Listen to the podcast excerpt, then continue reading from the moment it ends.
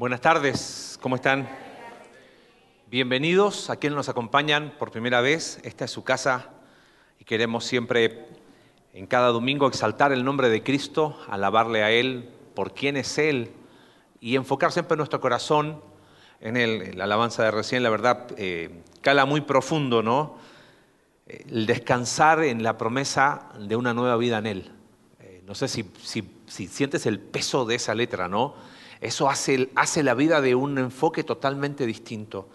Eh, el día de hoy terminamos nuestra serie sobre el libro de, Daniel y, queremos eh, seguir aprendiendo de cómo prosperar en Babilonia. Y, Lalo nos hablaba hace dos domingos, para los que no estuvieron, que prosperar, no estamos hablando de esa prosperidad material que a veces se manosea tanto, sino de, cumplir el propósito de Dios donde estás, de tener una vida que trasciende, que es de impacto a otras personas.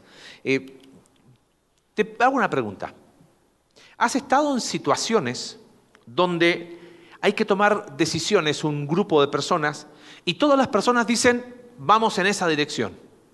Y de repente, alguien dice, mm, yo creo que no. Pero, a ver, todos van en esa dirección y este alguien dice, yo creo que no, porque sabes qué, y empieza a explicar, cuento corto, resulta ser que esa persona que dijo que no fuera como la mayoría, tomó la mejor decisión. Y uno dice, wow, ¿qué tiene? ¿No? O sea, es como, a ver, déjate toco, que, dame, dame de ese poder. ¿Qué hace que personas tengan a veces una perspectiva de las cosas diferente? ¿Has estado con personas así? Quizás hay algún privilegiado acá sentado ante nosotros que diga, yo soy así. ¿ah? A lo mejor puede que sea porfiado, que es distinto, ¿no? Eh, uno diría, ¿será la experiencia? La experiencia ayuda bastante. Los años a veces te permiten ver ciertas cosas que uno dice, eh". pero sabes que la experiencia no es sinónimo de que siempre vas a tomar buenas decisiones. Abraham no era precisamente un chamaco cuando se acostó con Agar. Moisés tampoco era un jovencito cuando no quiso obedecer a Dios. David, gracias. David tenía 50 años cuando se metió con Betsabé.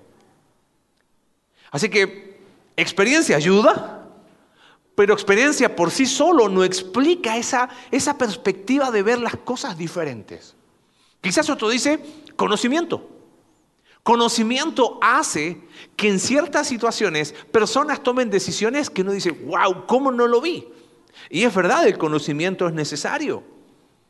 Pero el conocimiento de por sí no ayuda mucho. Hay una historia que siempre me llamó la atención, que se cuenta de, un general apellido Jackson en la guerra de secesión en Estados Unidos. Dice que iba con su batallón y de repente tenían que cruzar un río. Sin ni modo, tuvieron que parar y ver qué hacer. Entonces llamaron a todos los, no, no quiero ofender a los ingenieros presentes, pero llamaron a todos los ingenieros a que se pusieran a trabajar en construir un puente. ¿ok? Y después llamó al herrero que tenía.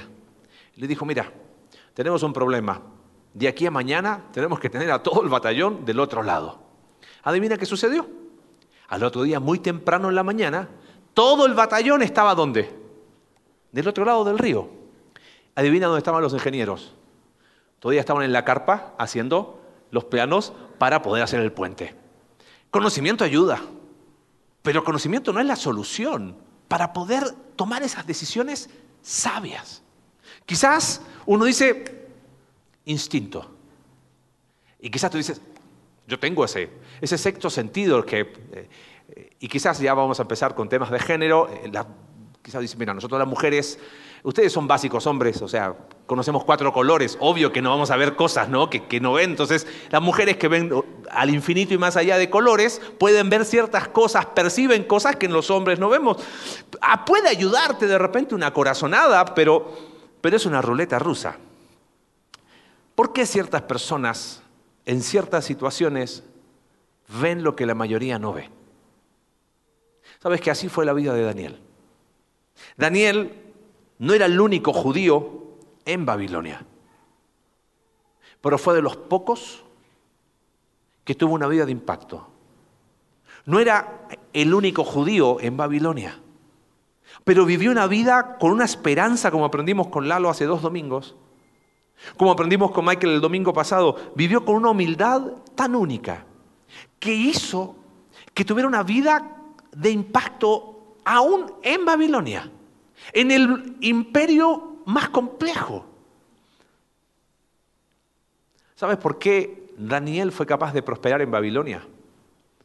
Porque él tuvo algo que se llama perspectiva que da la sabiduría. El conocimiento te puede ayudar, la experiencia también, y si el instinto o la corazonada cada tanto. Pero ¿sabes qué hizo a Daniel alguien diferente? Es que él tuvo una perspectiva que da la sabiduría. Sabemos, Proverbios capítulo 1, que la sabiduría, el principio de la sabiduría es el temor de Dios. Y lo interesante es que quiero que entiendas algo. Daniel estaba en Babilonia rodeado por sabiduría de Babilonia. Nosotros estamos en nuestra Babilonia, rodeado de sabiduría de este mundo. Y hay un choque entre dos sabidurías. La sabiduría que desciende de lo alto, Santiago capítulo 3, vamos a ver eso más adelante y la sabiduría que es de este mundo. Mira, quédate con, con esta idea. Una perspectiva sabia nos da la madurez para prosperar aún en Babilonia. Una perspectiva sabia nos otorga a nosotros la madurez necesaria para prosperar. Y vuelvo a repetir, prosperar no me refiero a, a, economía, a que das 100 y te devuelven mil, ninguna de esas tonterías. Prosperar me refiero a, vivir una vida intencional, donde en tu círculo donde te desarrollas eres una persona efectiva, que trasciende, que es de impacto de forma positiva. Ahora, generalmente tratamos de subdividir en puntos y desarrollar esta idea. Quiero darte los puntos de forma inicial, así después te puedes dormir tranquilo, ¿ok? ¿Qué características tiene esa perspectiva sabia? Y trata de memorizarlas conmigo. Fíjate, son tres cosas. Elige bien sus batallas, extiende gracia y cuida las formas. A ver, ¿te lo memorizas? Elige sus batallas. ¿Qué más?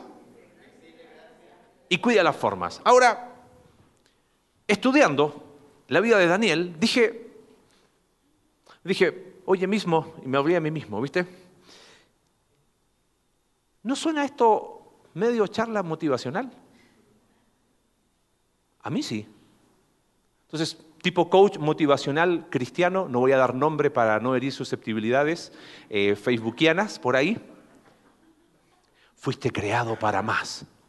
Amén. ¿De dónde lo sacó? Pero suena chido, ¿no? Y te levanta el ánimo y empiezo el día. Fui creado para más.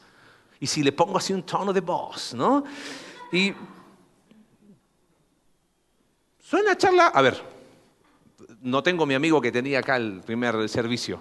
Eh, Isaac, te tocó estar cerca. Elige tus batallas. ¿Es un consejo que darías en cualquier lugar? Sí. Entonces, cerremos la Biblia y demos tres tips motivacionales y nos vamos por la casa más temprano. Fíjate, lo voy a hacer así. Eh, Elige tus batallas. No vale la pena eso. Déjala. Segundo, eh, ¿cuál es el segundo? Extiende gracia. Pobrecito tu amigo, o sea, apenas está empezando la vida. O sea, pobrecito, ¿no? Casi con lástima. Extiéndele gracia. Y tercero, cuida la forma. Como tu amigo se ofende por todo, ¿sabes qué? Dile, dile que es una mala persona, pero díselo elegantemente. ¿Ok? ¿Está bien?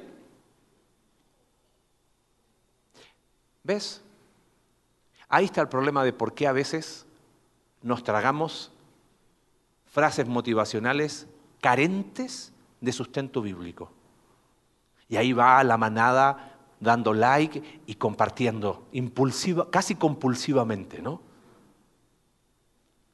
Santiago capítulo 3. Mira lo que dice. ¿Quién es sabio y entendido entre ustedes?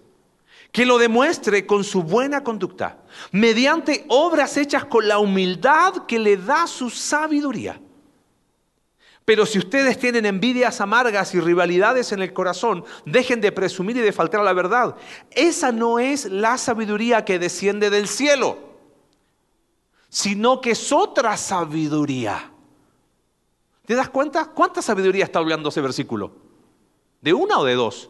De dos. Una es explícita, la sabiduría que viene del cielo, no es esa otra sabiduría. Esa sabiduría tiene tres características. Es terrenal, es puramente humana y es que es diabólica.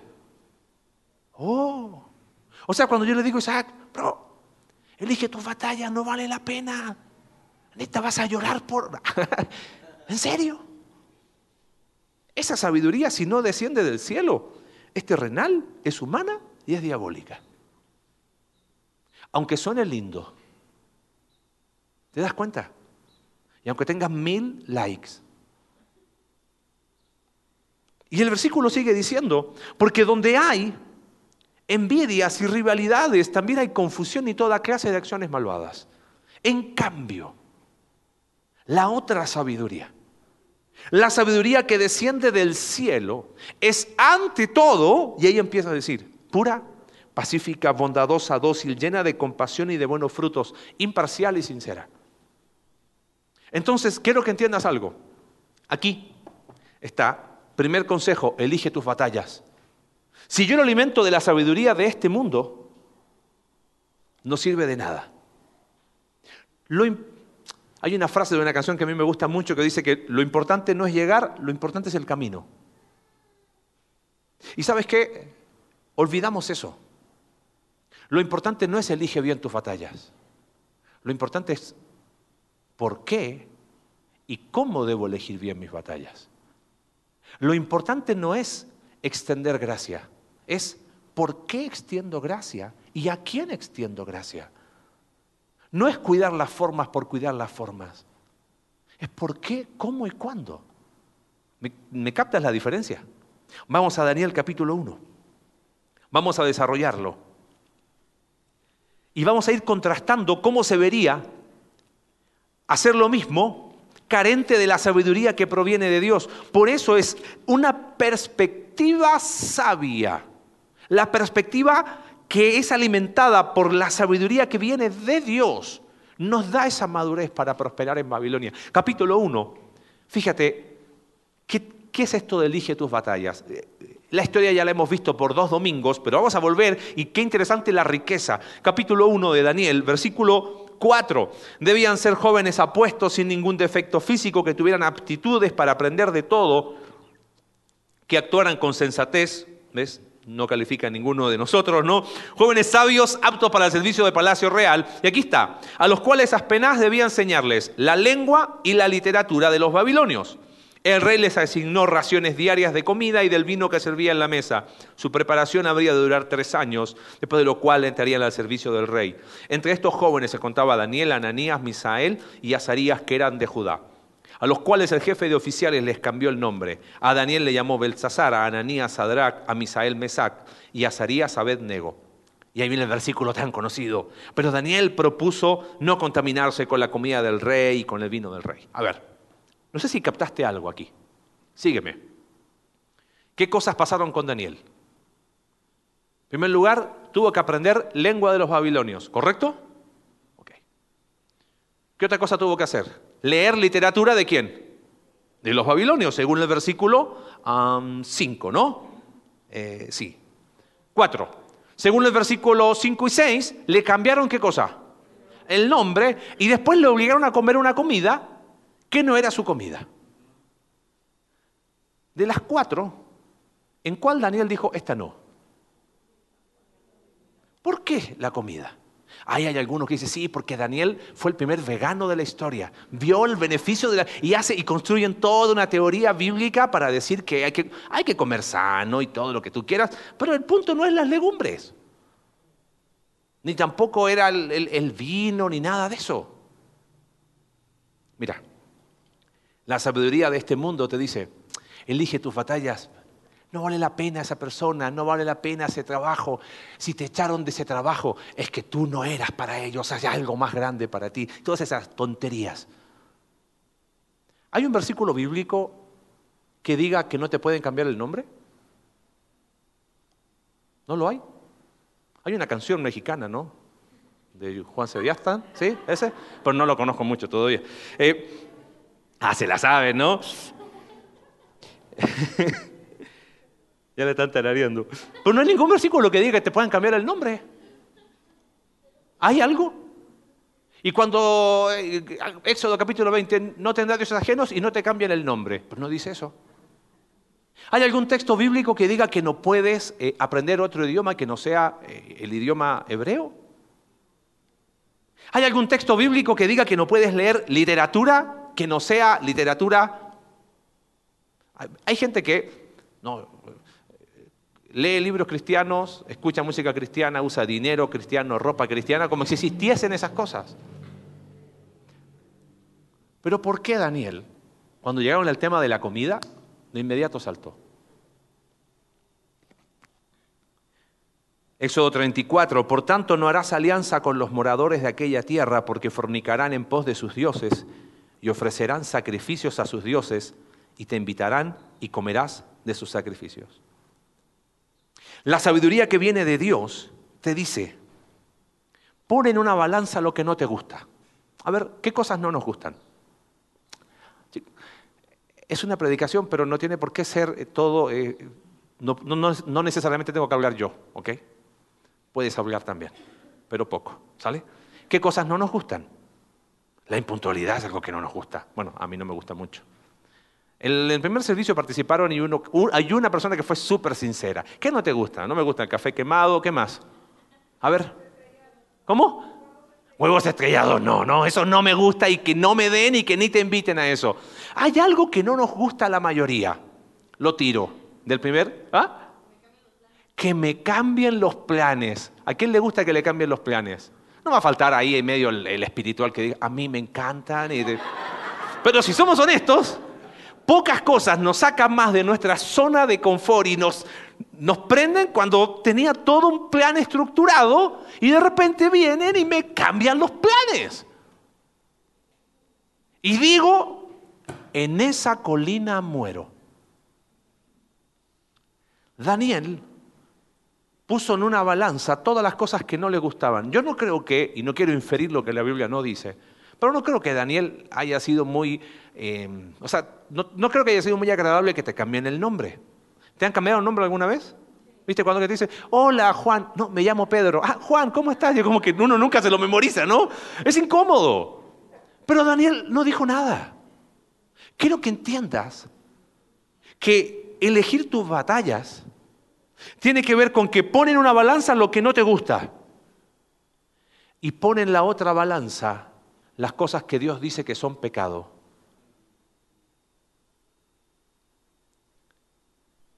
¿Cuáles vas a elegir? ¿Como colina? Donde digo, aquí no me muevo. ¿Ves? Generalmente morimos en colinas de cosas que no nos gustan. Y en las cosas que Dios dice que no, No, pero no me cambien los planes. Ahí me pongo loco. No, no, no. Y cuando me pongo loco y, y lo que Dios dice que no, eso lo puedo negociar. Por eso Daniel, me cambiaron el nombre. ¿Sabes qué? Cámbiame el nombre. ¿Qué? Estoy en Babilonia, ni modo de... Por favor, exijo mis derechos como judío. Estaba exiliado en Babilonia. Literatura Babilonia. Ok, tengo que aprender tres años. Ok. Y una lengua que no me va a servir de nada. Ok. Y vas a tener que comer, no, porque Dios en su palabra es explícito. Y en esa colina murió. La perspectiva que da la sabiduría nos ayuda a elegir las batallas porque Dios ya las eligió antes. ¿Entiendes? Dios nos dice qué sí y qué no.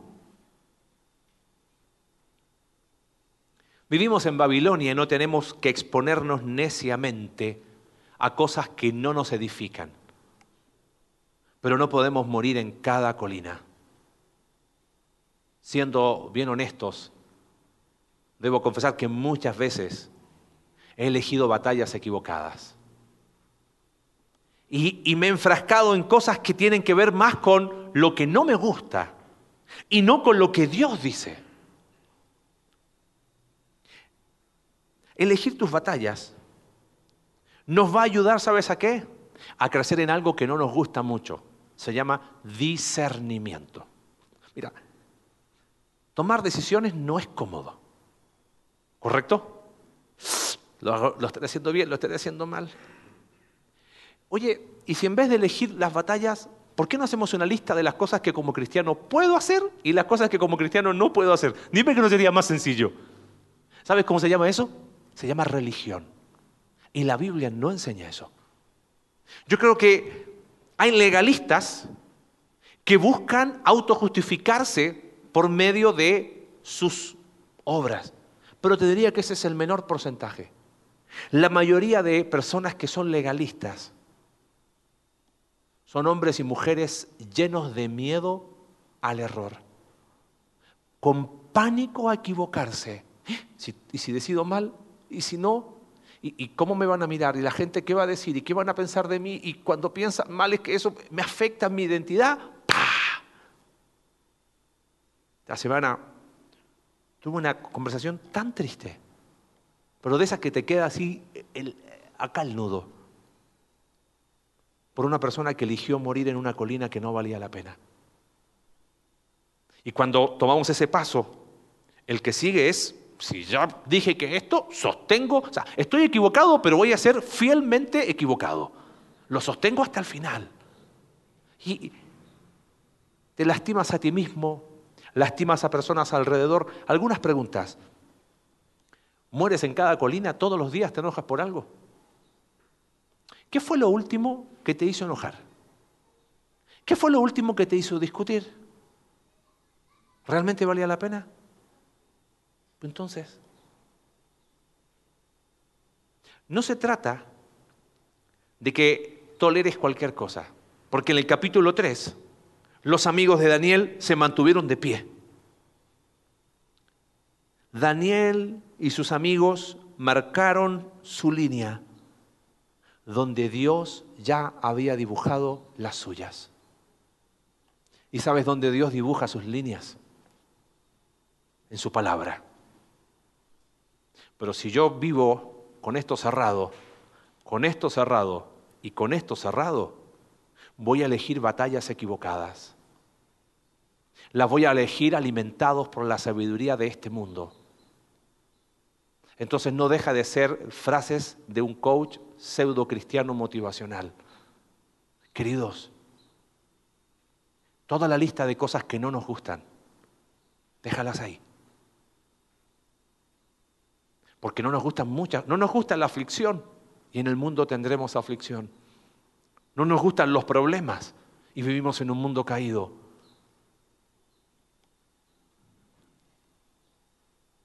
Pero donde Dios dibujó ya sus líneas, asegúrate de tú dibujar las tuyas.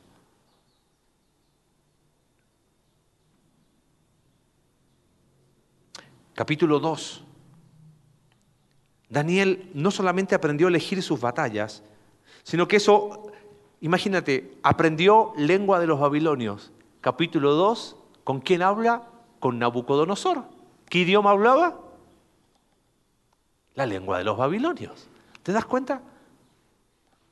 Y en el capítulo 2, no tengo el tiempo para, para leerlo completo, pero este Nabucodonosor era un personaje único. Él tiene un sueño en el capítulo 2 y llama a todos los sabios para que le den la interpretación del, sueño.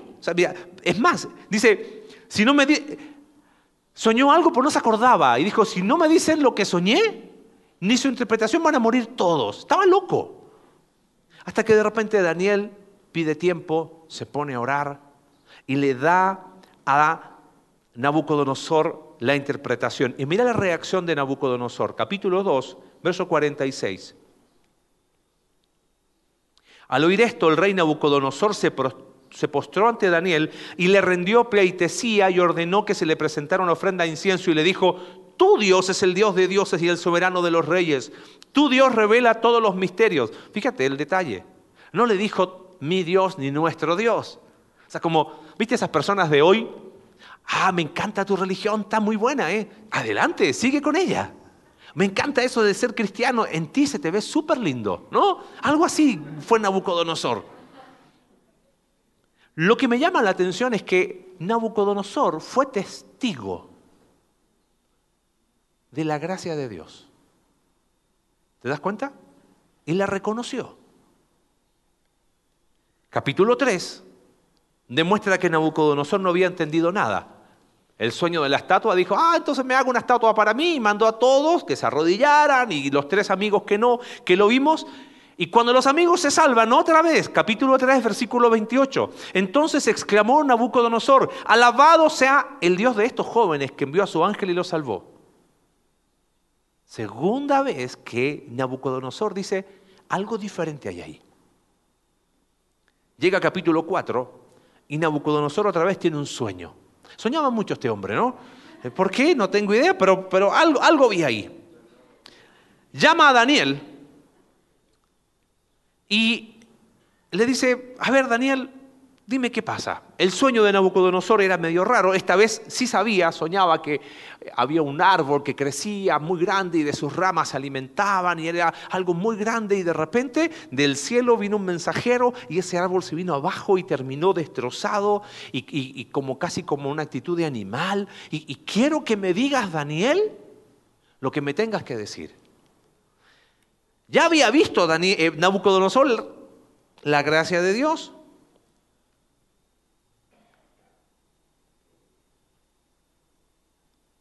Daniel, verso 19, conocido también como Belsasar, se quedó desconcertado por algún tiempo y aterrorizado por sus propios pensamientos. Por eso el rey le dijo, Belsasar, no te dejes alarmar por este sueño y su significado. A esto Daniel dijo, ojalá que el sueño y su significado tengan que ver con los acérrimos enemigos de su majestad. Yo pensaba, capítulo 1, Nabucodonosor vio la gracia de Dios porque vio que estos hombres judíos, con el alimento diferente, estuvieron mejor. En el capítulo 2 volvió a ver la gracia de Dios, pero no hizo caso. En el capítulo 3 volvió a ver la gracia de Dios y no hizo caso. En el capítulo 4 yo le hubiese dicho, dale, Nabucodonosor, no entendiste nada. Ya está, sabes qué, haz lo que quieras. Pero Daniel hizo todo lo contrario. Daniel le dio la interpretación del sueño. Le dijo, mira rey, ese árbol que tú soñaste eres tú. Dios te ha dado poder. Tú no lo tienes. Dios te ha dado el, el derecho de gobernar esta nación. Lo que me llama la atención es lo que le dice Daniel. Fíjate, capítulo 4, verso 27. Porque antes de eso, la interpretación del sueño en el versículo 25, usted será apartado de la gente y habitará con animales salvajes, comerá pasto como el ganado y se empapará con el rocío del cielo. Siete años pasarán hasta que su majestad reconozca que el Altísimo es el soberano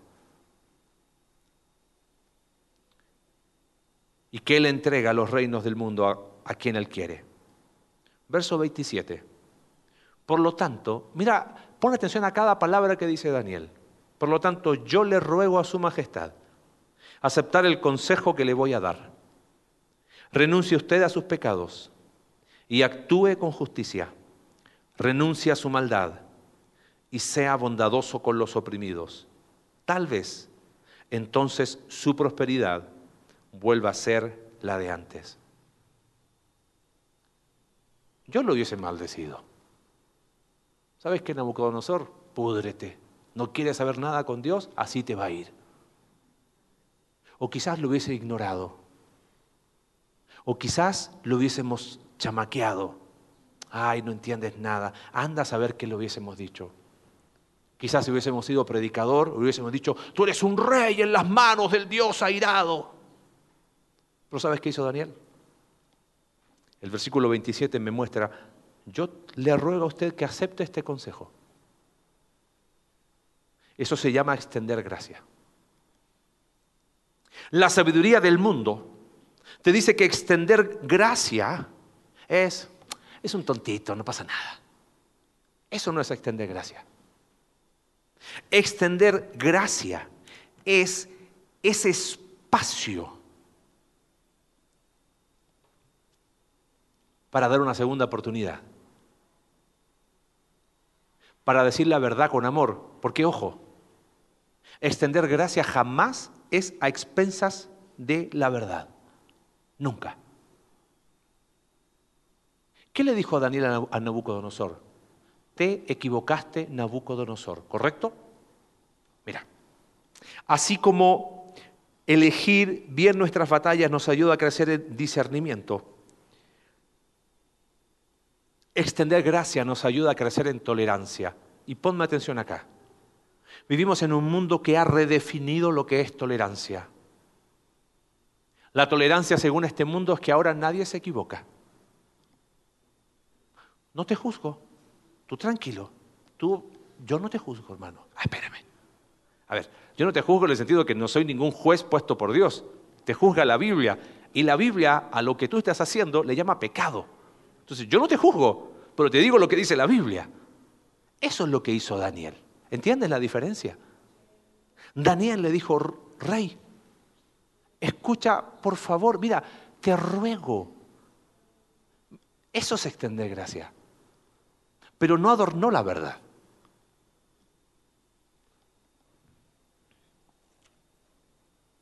La tolerancia mal extendida es nadie se equivoca. La tolerancia de la sabiduría de este mundo es no te juzgo, yo no opino, no te hago sentir mal, no te ofendo.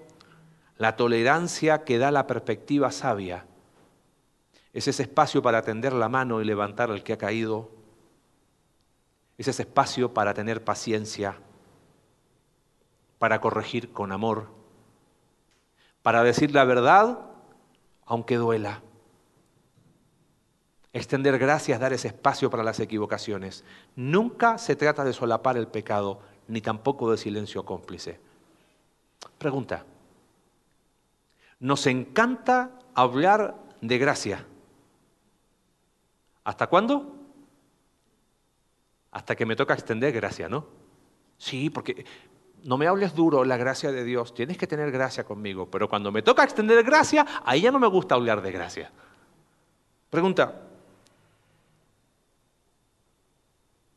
¿por qué nos cuesta extender gracia a otros? Porque nos encanta el concepto de gracia hasta que tenemos que extenderla a alguien más. Extender gracia no es pasar por alto, ¿eh? porque Daniel no pasó por alto la verdad le dijo lo que le tenía que decir a Nabucodonosor. Pregunta,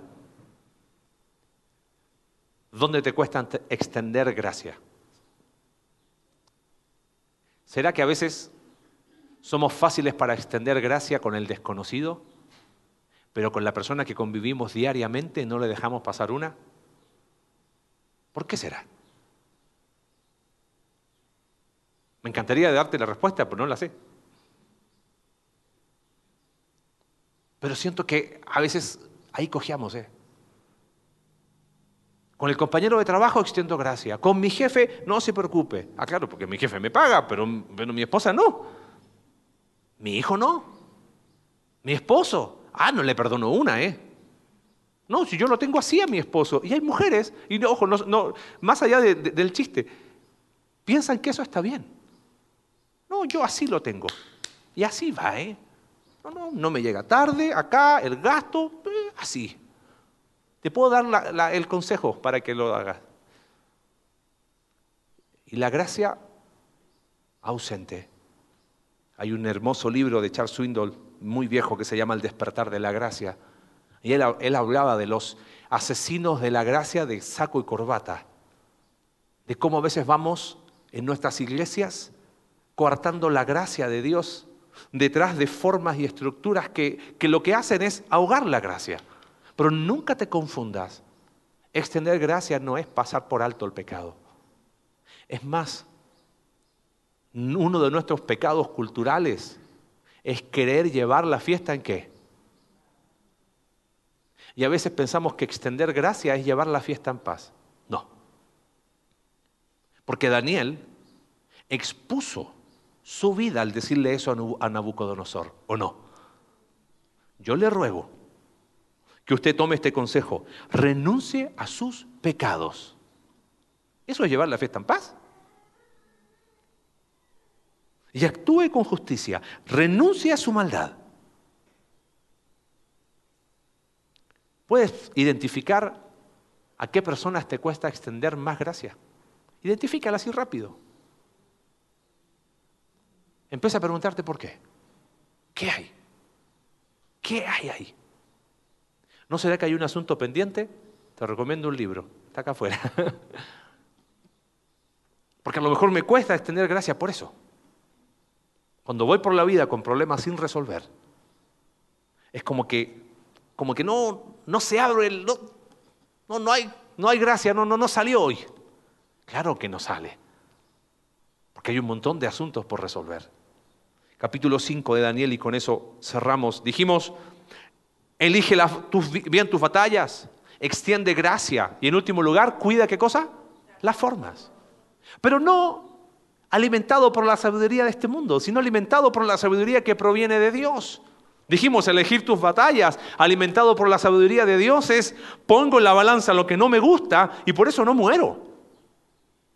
Trazo la línea donde Dios ya la trazó. Eso es elegir bien las batallas. Al pecado le vamos a llamar pecado, aunque sea el pecado de mis hijos, aunque sea el pecado de mi esposo y de mi esposa. El pecado es pecado. Extender gracia proveniente de la sabiduría de Dios es entender que yo he recibido gracia y no se trata de llevar la fiesta en paz ni negar la verdad, sino es dar ese espacio donde saturado por la gracia de Dios podamos aprender a caminar juntos. A veces avanzamos tres y retrocedemos dos. Pero tenemos que tener esa intencionalidad de crecer en ese espacio de gracia. Capítulo 5 ha pasado tiempo. Nabucodonosor muere. En efecto, si, oye, ¿qué pasó con él? ¿Se volvió como un animalito? ¿Quieren saber? Léelo esta tarde en tu casa, capítulo 4 de Daniel. Cuando digas, ¿qué hago? No puedo. Ahí tienes algo para leer, ¿ok? En el capítulo 5, muere Nabucodonosor, su hijo Vil Merodac está dos años, muere, hay una serie de, de, pugnas de poder y queda eh, Nabónido, que era un hijo de Nabucodonosor, con su hijo de corregente, que era Belsasar. O sea, aquí estamos hablando del nieto de Nabucodonosor. Y el relato le habla de Nabucodonosor, tu padre, en el sentido de tu, tu antepasado, tu, tu antecesor.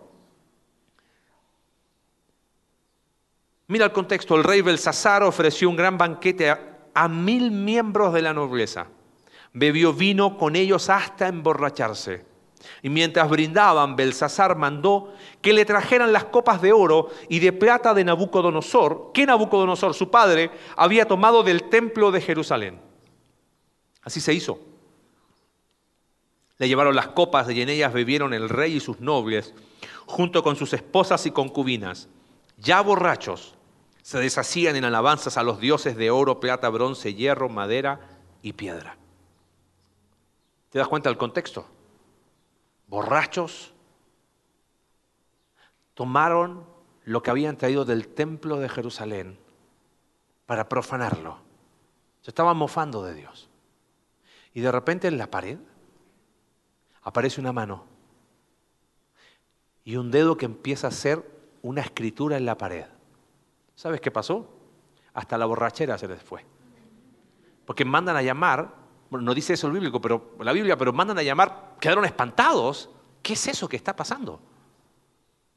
Y llaman a los sabios y nadie, ¿cómo?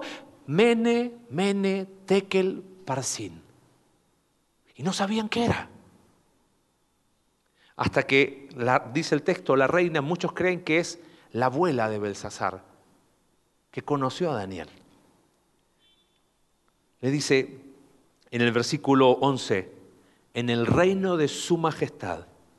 Lo voy a leer porque este texto me apasiona. Hay un nombre en quien reposa el espíritu de los santos dioses. Esta mujer era una mujer que no creía en Dios, pero había visto en Daniel algo distinto. Un hombre lleno de esperanza, de humildad y de sabiduría. Cuando vivía el rey Nabucodonosor, padre de su majestad, se halló que ese hombre poseía sabiduría, inteligencia y gran percepción, semejantes a la de los dioses.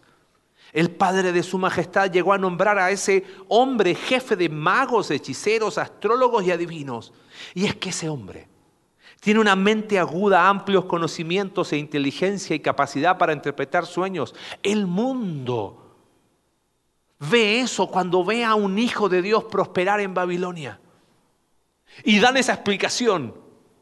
Pero de este lado, en la perspectiva que da la sabiduría. Llame usted a ese hombre y él le dirá lo que significa ese escrito. Esta frase me encanta. Se llama Daniel, aunque el padre de su majestad le puso por nombre Beltasar. Cámbiame el nombre, pero todos me van a conocer como Daniel. Fue llevado Daniel, y mira lo que le dice este rey perverso. Así que tú eres Daniel, uno de los exiliados que mi padre trajo de Judá.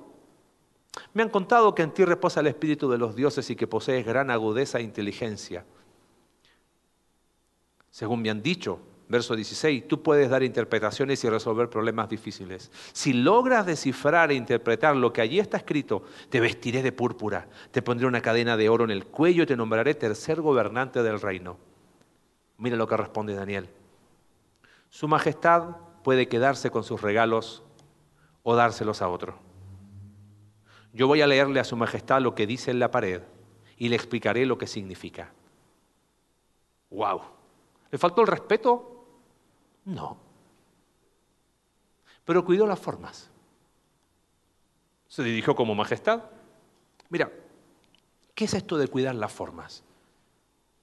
Según la sabiduría del mundo, cuidar las formas es dile lo que quiere escuchar. ¿Correcto? ¿Cuántas veces pasa a nivel de nuestras relaciones interpersonales? Sí, amor, sí. ¿Cómo se dice en buen mexicano? ¿Le doy qué? Le doy el avión. Ah, sí. Sí, mi amor, sí, claro, sí, sí. Y listo. Pero como no grito, como no uso malas palabras, como no golpeo la puerta, no golpeo la mesa, creo que estoy cuidando las formas. Eso es sabiduría del mundo, terrenal, humana y diabólica. Lo dice Santiago capítulo 3. Pero nos encanta dar el avión. ¿Qué es cuidar las formas según la sabiduría de Dios? Mire su majestad. Sus regalos yo no los necesito. Wow. Yo le voy a decir lo que dice eso. Y empieza a decirle. Nabucodonosor y va a la historia. Y dice, pero Nabucodonosor se volvió arrogante y Dios lo tuvo que humillar. Verso 22, sin embargo, y a pesar usted, rey, de saber todo esto, usted, hijo de Nabucodonosor, no se ha humillado. ¿Está cuidando las formas, Daniel? Sí. ¿Negoció la verdad por eso? No. Por el contrario, se ha opuesto al Dios del cielo mandando traer de su templo las copas fue directo, para que beban en ella usted y sus nobles y sus esposas y concubinas. Usted se ha deshecho en alabanzas a los dioses de oro, plata, hierro, madera y piedra, dioses que no pueden ver, ni oír, ni entender. En cambio, no ha honrado al Dios en cuyas manos se hallan la vida y las acciones de su majestad. Por eso Dios ha enviado esta mano a escribir y le voy a decir lo que significa. Tu reino ha sido pesado. Y cuando ha sido pesado, no pesa lo que debería. Así que tu reino hoy termina. Y ese día murió Belsasar.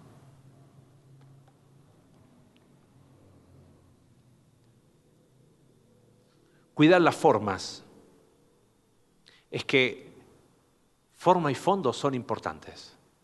¿Sabes quién presenció eso? Darío, rey de Persia. ¿Sabes quién fue amigo de Daniel después? Darío, rey de Persia. No quiero inferir lo que la Biblia no dice, pero se habrá ganado el respeto de Darío, rey de Persia, ese día. A mí me cuesta las formas, debo confesarlo. Me cuesta. Siempre digo, forma y fondo son importantes. Y ahí voy y me equivoco en formas. A veces o soy muy blando y bueno, o a veces, la mayoría de las veces, soy muy áspero. Sí, así como me ves.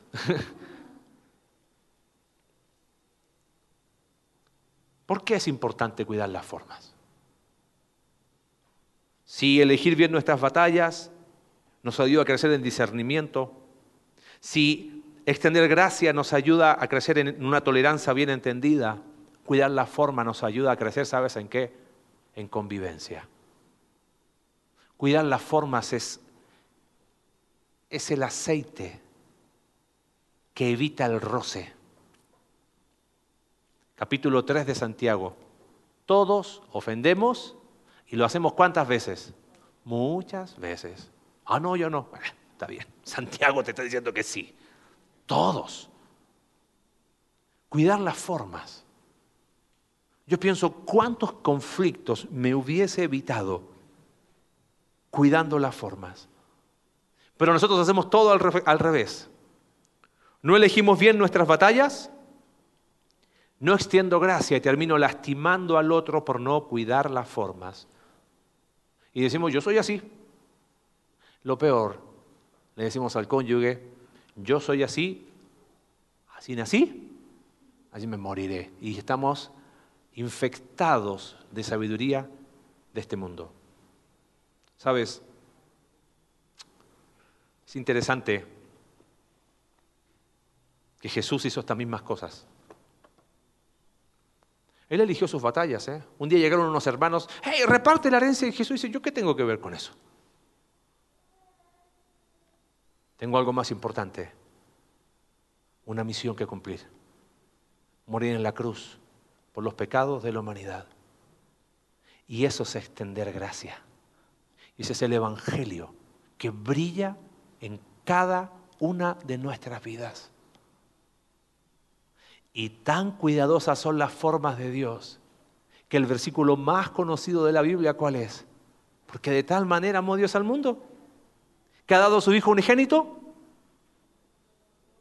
para que todo aquel que en Él cree no se pierda. O sea, si no creo, ¿me pierdo? Sí.